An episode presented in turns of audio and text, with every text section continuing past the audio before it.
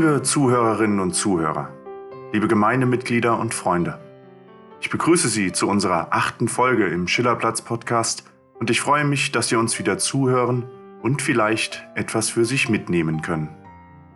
Diese Folge ist dem Tag der Arbeit gewidmet, dem vorgestern am 1. Mai gedacht wurde, der gefeiert wurde. Gerade in den jetzigen Zeiten ist das Thema Arbeit doch ein besonderes. Viele arbeiten im Homeoffice. Mitarbeiterinnen und Mitarbeiter im Gesundheitswesen sind an der Grenze ihrer Belastbarkeit. Und viele Arbeiterinnen und Arbeiter bangen um ihren Job oder müssen gar nun Grundsicherung beziehen. Es ist eine prekäre Zeit, die umso mehr darüber nachdenken lässt, was Arbeit überhaupt ist und was sie für uns bedeutet. Es ist aber auch eine besondere Zeit der Krise, in der einmal mehr über das System Arbeit und alles, was dazugehört, diskutiert werden sollte. Denn wenn nicht jetzt, wann dann? Ist nicht gerade eine Krise der passende Zeitpunkt zu hinterfragen, ob es danach einfach wie zuvor weitergehen sollte? Und so hören Sie in dieser Folge eine Besinnung und Gedankenanstöße zum Thema Leben wir, um zu arbeiten oder arbeiten wir, um zu leben? Oder ist die Arbeit sogar zur modernen Religion geworden? Für das Nachdenken und die Beantwortung dieser Fragen gilt wie immer. Frei sei der Geist, ohne Zwang der Glaube, dem Leben gewidmet das Gewissen.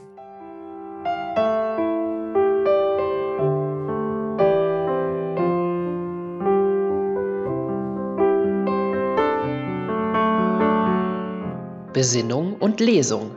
Entzünden Sie jetzt gerne Ihre Kerze.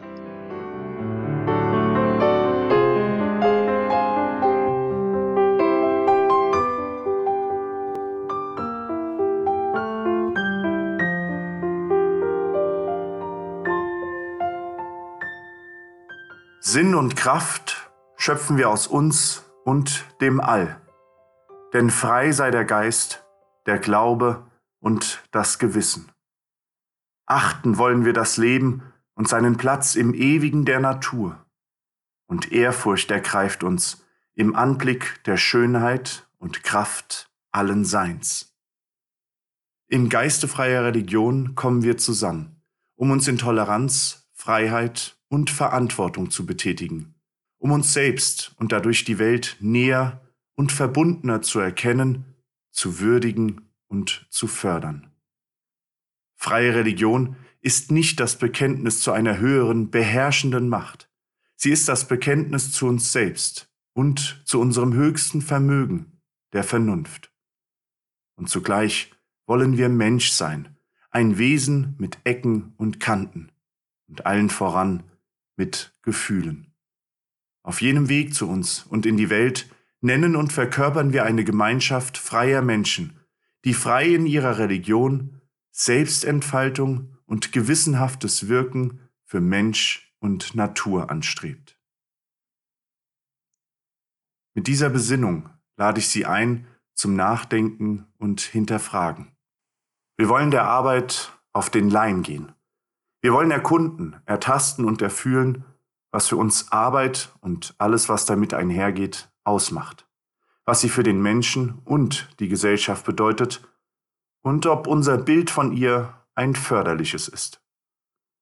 Dafür lesen wir Ihnen zum Eingang Gedanken von Robert Filkers vor, die er in der Frankfurter Rundschau unter dem Titel Arbeit, unsere Religion veröffentlichte. Unser Leben ist Arbeit und unsere Arbeit ist unsere Religion. Punkt? Fragezeichen? Ausrufezeichen? Glauben Sie nicht? Sie finden im Folgenden Aussagen, die auf Religion zutreffen. Überprüfen Sie, ob sie auch auf Ihr Berufsleben zutreffen und ersetzen Sie das Wort Religion durch Arbeit. Religion stiftet Sinn, begründet Werte, verlangt Opfer, fordert Unterwerfung, verspricht Segnungen, begründet Gemeinschaft, schafft Abhängigkeit, setzt ein Bekenntnis voraus, vermittelt Orientierung, erwartet Hingabe, gibt ein Heilsversprechen, formuliert Gebote, schafft Heilige, erklärt Heilige zu Vorbildern, verehrt Märtyrer, ist der höchste Zweck, dem Menschen dienen können. Na, wie viele Punkte haben Sie angekreuzt? Was davon trifft auch auf Ihre Arbeit zu? Ach ja, das wäre beinahe vergessen worden. Aus einer Religion, respektive Kirche, kann man exkommuniziert werden, auch aus der Arbeit.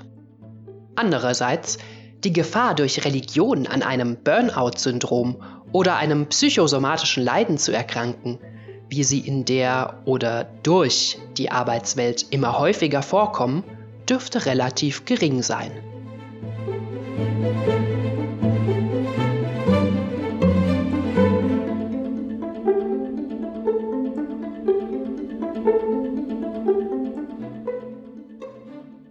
Arbeit. Eine Religion?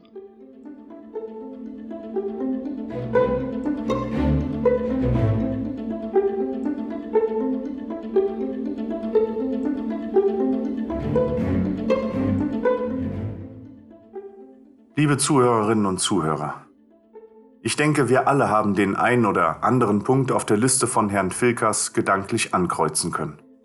Doch klar ist auch, Herr Filkers greift bei seinen Gedanken auf die Religionskonzepte der abrahamitischen, meist auf jene des Christentums zurück, allem voran, wenn er von Exkommunikation spricht. Wie kommt es aber überhaupt zur Überlegung, Arbeit und Religion auf eine Stufe zu stellen? Wieso passt der eine oder der andere Bezug zur Religion in das Konzept der Erwerbstätigkeit? Aus freireligiöser Sicht, dass Religion das ureigenste und urpersönlichste sei, wäre das gedankliche Feld rund um Arbeit doch eigentlich nicht enthalten, oder? Sie ist doch eigentlich das subtilste und spätestens seit der Industrialisierung normalste, um sich seinen Lebensunterhalt, ja wir können auch sagen, ein würdiges Leben zu erarbeiten. Es ist unser aller Beitrag zur Gesellschaft, ganz besonders in unserem Land, das mit sozialem Auffangnetz und Versicherung, mit gleichen Bildungschancen und Recht auf freie Arbeitswahl versucht, jedem Menschen den Zugang und die Erarbeitung eines würdigen Lebens ermöglichen zu wollen. Oder sind Sie schon gerade bei gleichen Bildungschancen oder dem Recht auf freie Arbeitswahl gedanklich ausgestiegen? Bevor wir uns der Diskussion und Gedanken um soziale Ungerechtigkeit hingeben können, möchte ich versuchen, Arbeit als Religion aus freireligiöser Sicht kritisch zu hinterfragen. Und dabei wird sicher die ein oder andere Kritik und Skepsis sich wiederfinden. Unsere freie Religion verweigert jegliche Glaubensvorschriften. Sie versucht mit Vernunft auf die Fragen des Lebens zu antworten. Dennoch hat sie sich die urreligiösen Fragen ebenso wie andere Religionen zu eigen gemacht. Unsere Antworten auf diese Fragen erheben keinen Anspruch auf Allgemeingültigkeit.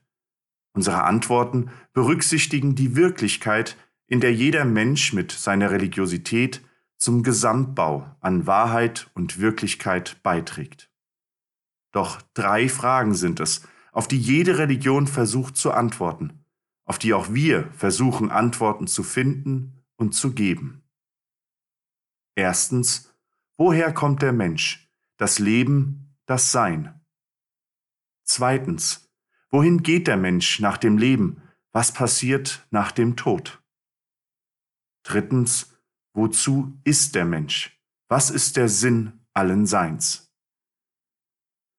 Es sind mitunter die kompliziertesten Fragen, auf die die Religionen dem menschlichen Leben, also uns, antworten möchte. Dabei gibt es Varianten, die ein Heilsversprechen beinhalten oder auf naturwissenschaftlichen Argumenten beruhen, die sozusagen logisch bewiesen werden könnten. Daraus resultierend ist für unser Thema die Frage zentral, gibt auch das Konzept der Arbeit Antwort auf diese Fragen die ein religiöses Verständnis ausmachen sollten. Gehen wir also auf die Suche. Was kann uns die Erwerbstätigkeit, die Arbeit, der berufliche Werdegang darüber sagen, woher der Mensch kommt? Bis ins 18. Jahrhundert hinein und vereinzelt auch noch in heutigen Tagen kann uns der Beruf eines Menschen meist ziemlich schnell Auskunft darüber geben, woher er kommt. Ob er aus einer handwerklich oder akademisch geprägten Familie kommt. Ob er das Gymnasium, die Haupt- oder Realschule besucht hat.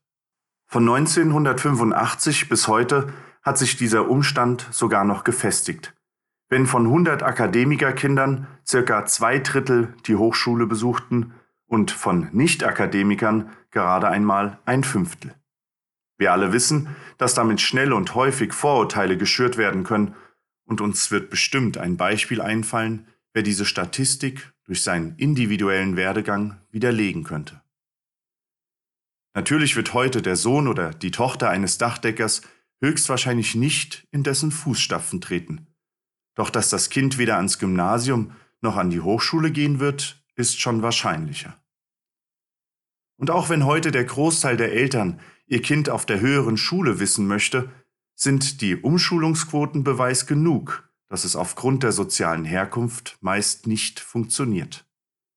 Damit sei nicht gesagt, dass es solche Fälle nicht gebe, aber die finanziellen Grundlagen und der Bildungsstand des Elternhauses haben leider immer noch immense Auswirkungen.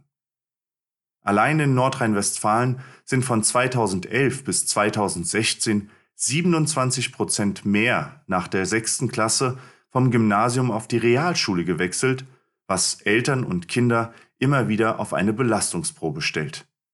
Es ist deswegen auch ein wirklich sensibles Thema. Es ist aber gerade aus demselben Grund umso mehr Hinweis darauf, dass es eine Chancengleichheit unabhängig von der sozialen Herkunft nicht zu geben scheint. Und dennoch herrscht weiterhin der Glaube vor, sowohl auf Seiten der Politik wie auch unter den Bürgerinnen und Bürgern, dass man sich vom Tellerwäscher zum Millionär hocharbeiten könnte, ganz in der Tradition des amerikanischen Traums.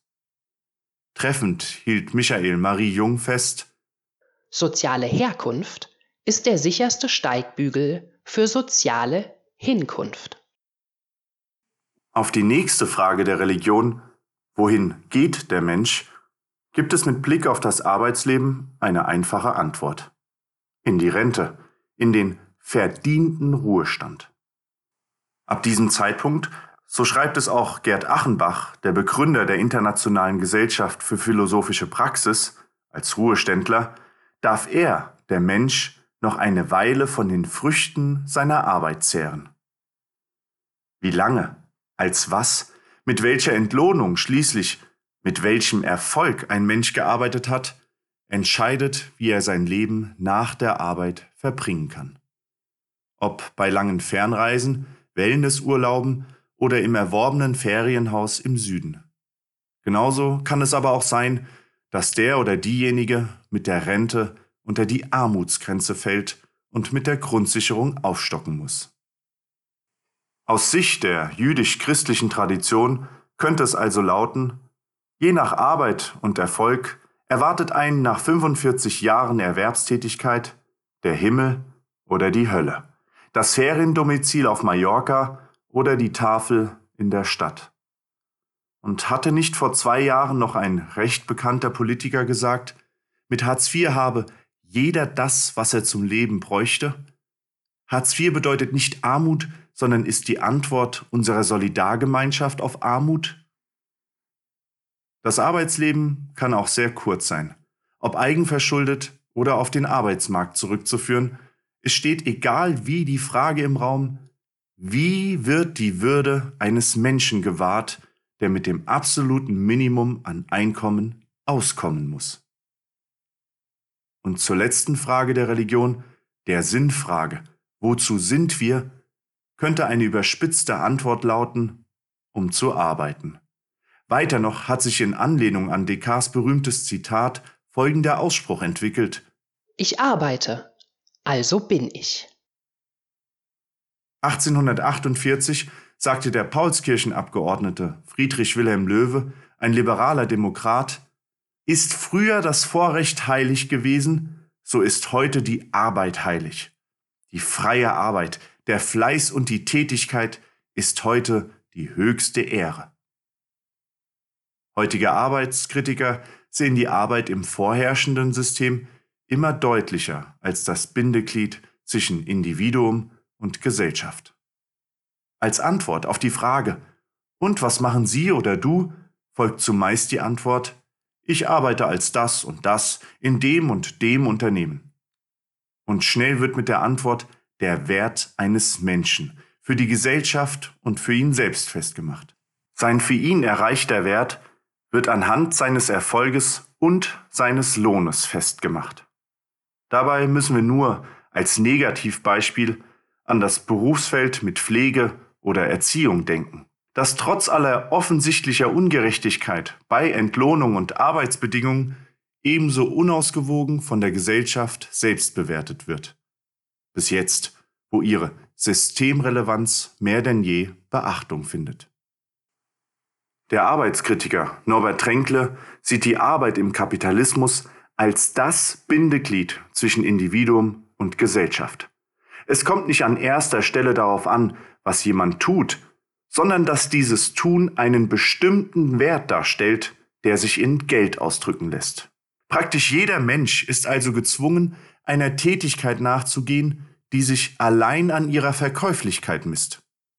Dieser Zwang ist im Grunde nur zu ertragen, wenn man sich irgendwie mit ihm identifiziert und ihn quasi religiös überhöht. Heißt das letztlich, dass unsere Arbeit vielleicht wirklich zur Religion geworden ist oder zu einer werden kann? Denn selbst wenn wir nicht jene drei Fragen absolut darauf anwenden könnten, müssen wir nicht arbeiten, um zumindest uns die Bedingungen dafür zu schaffen, uns mit den Fragen des Lebens auseinanderzusetzen, um nicht nur einem Überlebenskampf ausgesetzt zu sein? Selbstverständlich möchte ich bei alledem nicht die positiven Seiten einer sinnstiftenden Arbeit unterschlagen. Selbstverwirklichung und persönliches Wachsen gehen oft mit der Berufstätigkeit einher. Und so ist es auch nicht zu vernachlässigen, dass die Leidenschaft der Beruf sein kann der materiell honoriert wird. Die Frage bleibt nur, kann ich meine ganze Freiheit und Persönlichkeit allein im Beruf entfalten? Hierzu hören Sie Worte Goethes, wie er sie in den Leiden des jungen Werthers schrieb. Die meisten verarbeiten den größten Teil der Zeit, um zu leben. Und das bisschen, das ihnen von ihrer Freiheit übrig bleibt, ängstigt sie so, dass sie alle Mittel aufsuchen, um es loszuwerden. O Bestimmung des Menschen.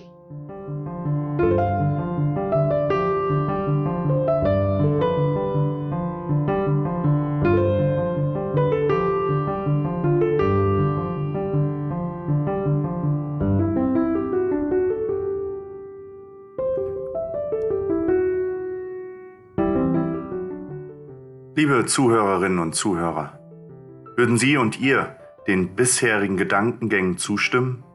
Oder Herrn Tränkle, der sagte, dass wir unter dem gesellschaftlichen Zwang, wertvolle Arbeit leisten zu müssen, diese quasi religiös überhöhen?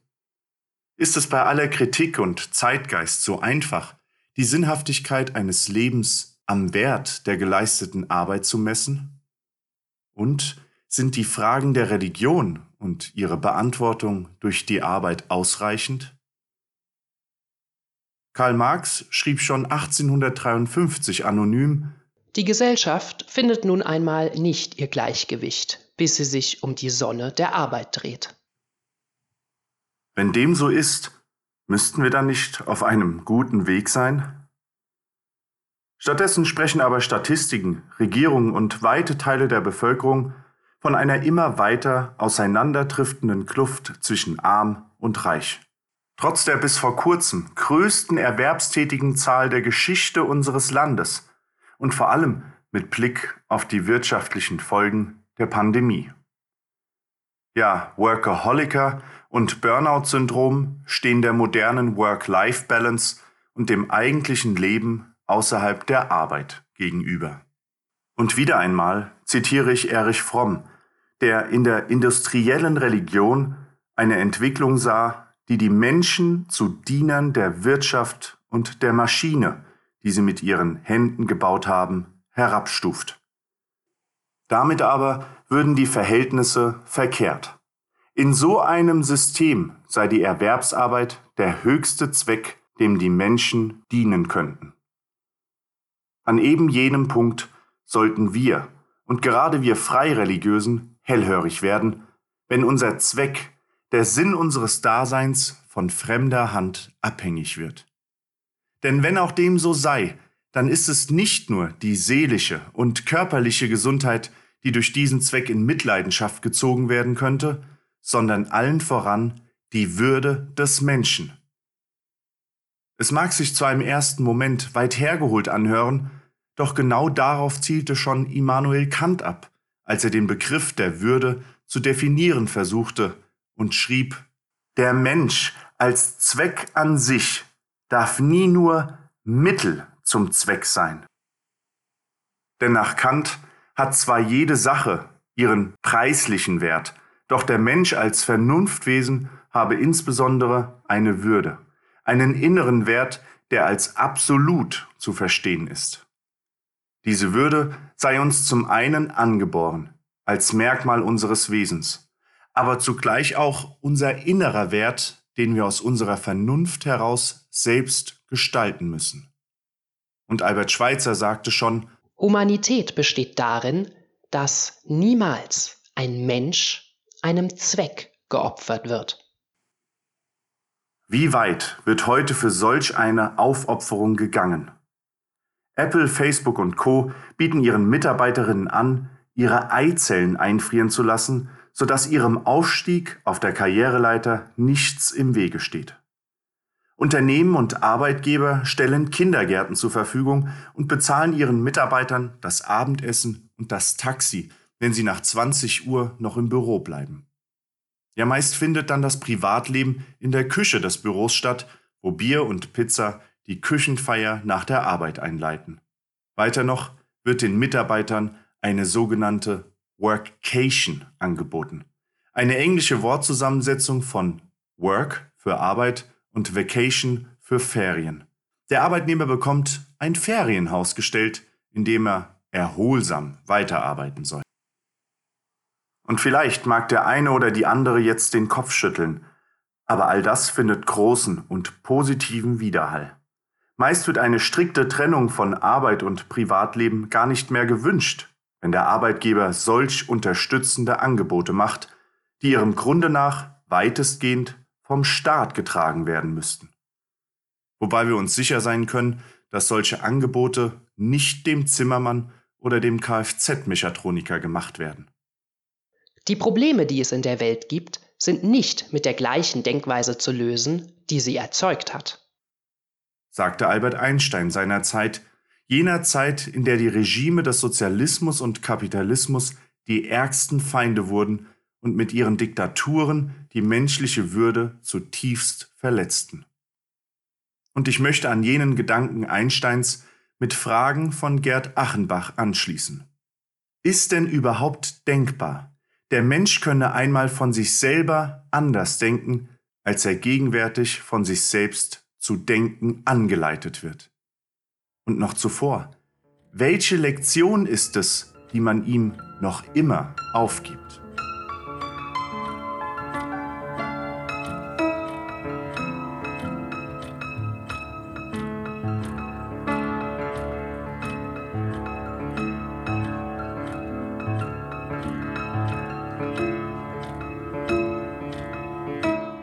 Fragen eines lesenden Arbeiters von Bertolt Brecht.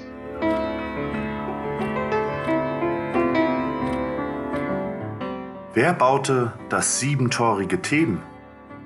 In den Büchern stehen die Namen von Königen. Haben die Könige die Felsbrocken herbeigeschleppt?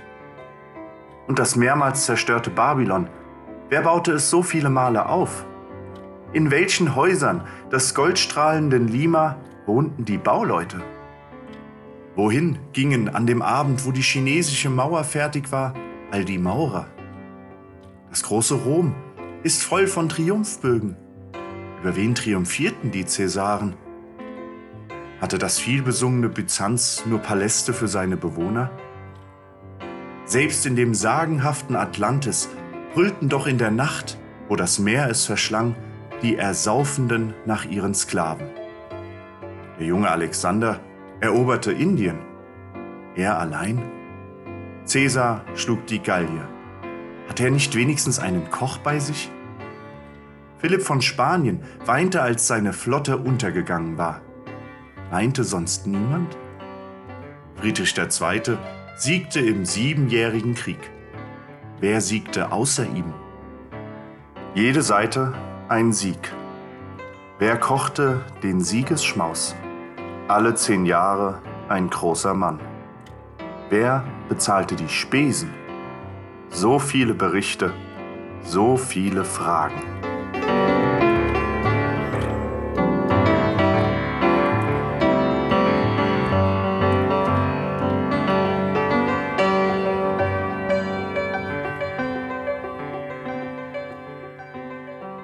Liebe Zuhörerinnen und Zuhörer, liebe Gemeindemitglieder und Freunde, das war's von der achten Folge aus unserem Schillerplatz-Podcast und ich hoffe, Sie hatten Interesse an dem, was Sie hören konnten.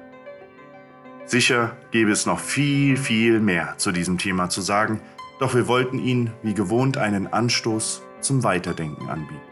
Sollten Sie Anregungen, Kritik oder Lob an uns richten wollen, können Sie dies am besten mit der Kommentarfunktion die Sie unter den Podcast-Folgen auf unserer Homepage finden.